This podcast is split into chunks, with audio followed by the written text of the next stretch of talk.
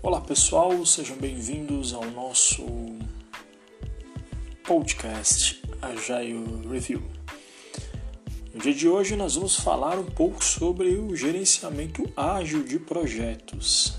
É, a ideia aqui hoje é compartilharmos um pouco sobre o modelo de desenvolvimento ágil de produtos é, a partir de uma lógica de projetos aí também com começo, meio e fim, passando por algumas fases do ciclo de vida de desenvolvimento.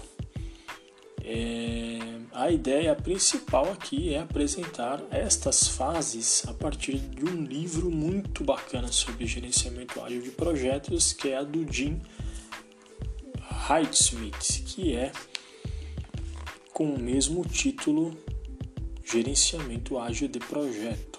Tá legal? Ele não tem edição mais em português.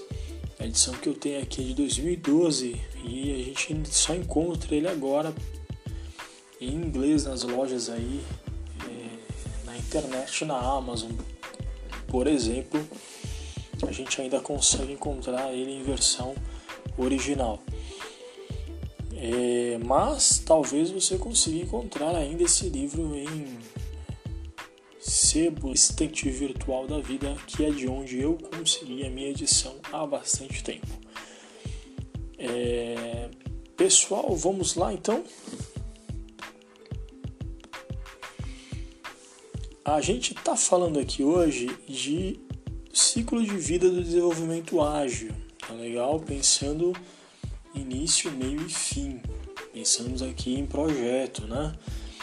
É, quem está acostumado com gerenciamento tradicional também vai se identificar em alguns elementos do que está sendo colocado aqui. Isso é muito bacana porque traz um pouco de praticidade para é, as incertezas que a gente tem de como de fato realizar um gerenciamento ágil de projeto, tá legal?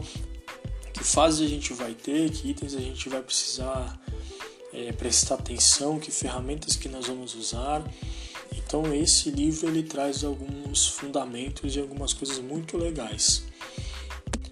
Vamos às cinco fases colocadas neste modelo, tá legal?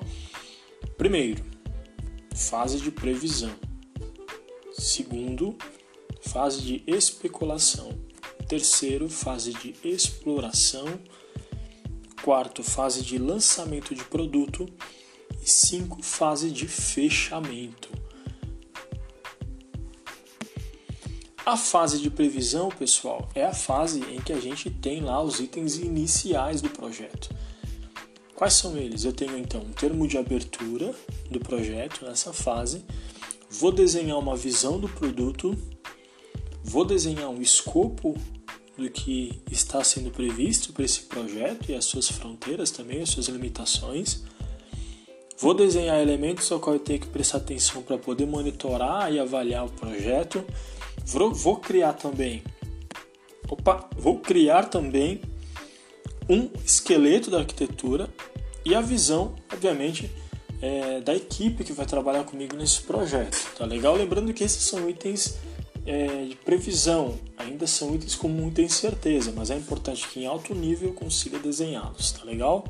Passando para a fase seguinte, eu tenho então a fase de especulação. Essa fase é muito importante porque para quem está acostumado a trabalhar com user stories, é aí que eu vou desenhar, vou escrever as minhas histórias, tanto técnicas quanto de negócio, e vou montar então um plano de lançamento, um roadmap do que eu quero fazer é, para lançamento desse produto, durante todo o desenvolvimento do meu projeto até o lançamento efetivo, tá legal? É claro que a gente está falando numa próxima etapa aqui de, de entregas incrementais, de desenvolvimento incremental. Eu não estou falando que eu vou fazer um plano de, de, lançamento que só ao final do término do desenvolvimento eu vou entregar, não é isso. Mas é que ali eu desenho então o formato também com que eu vou realizar as entregas. Terceira fase, exploração, é onde de fato eu estou entrando no desenvolvimento, tá legal? Onde eu vou pegar aquele conjunto de histórias, vou pegar aquele conjunto de requisitos que eu tenho e vou, a partir do planejamento que eu fiz, eu vou desenvolver. Então eu tenho ali fases de preparação e planejamento, Quem está acostumado a trabalhar com sprints, né, ou ciclos curtos de desenvolvimento, vai planejar esses ciclos curtos. Vou de fato fazer o desenvolvimento, não posso esquecer de ter ali todos os meus testes também. E não posso esquecer ali também de ter as revisões, as retrospectivas e adaptações do meu backlog ou até revisões de elementos para um novo planejamento, beleza? Elementos como reuniões diárias, é, evolução de design, integração, N documentação, por exemplo, é, são coisas que acontecem continuamente, tá legal? A gente não tem um item específico para trabalhar com isso. Eu faço tudo isso durante a fase de exploração junto com o meu desenvolvimento. Quarta fase de lançamento de produto, então está relacionado aí à revisão e aceite final desse produto e composição de documentação necessária para outros é, outras áreas ou, ou enfim, o uso do produto que está sendo desenvolvido. Lembrando que a gente aqui está destacando é, uma leitura um pouco mais voltada à tecnologia, mas isso é para o lançamento de produtos em geral, tá legal? Não está especificado que a gente trabalhe só com software nessa leitura, mas obviamente que é, cabe muito para produtos digitais aqui, mas não, não, exclui, não é excludente, tá bom? Eu posso trabalhar com hardware da mesma maneira que eu estou trabalhando aqui salvo, salvo as suas especificidades, beleza? Quinto e último, então eu tenho a fase de fechamento, onde de fato eu encerro o meu projeto, vou fazer retrospectivo, vou fazer as documentações finais e cerimônias finais de desenvolvimento é, do projeto. Estou encerrando meu projeto e finalizo ele, beleza? De forma bastante sucinta, pessoal, a ideia aqui foi passar pelas cinco fases de gerenciamento ágil de projetos.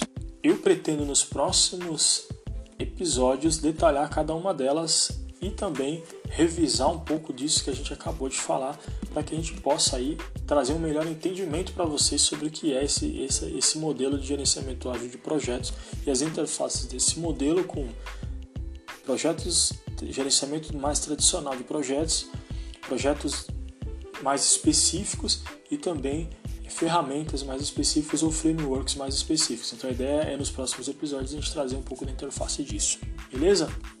Então um grande abraço, muito obrigado por ter me acompanhado e a gente vai conversando no Agile Review. Até uma próxima.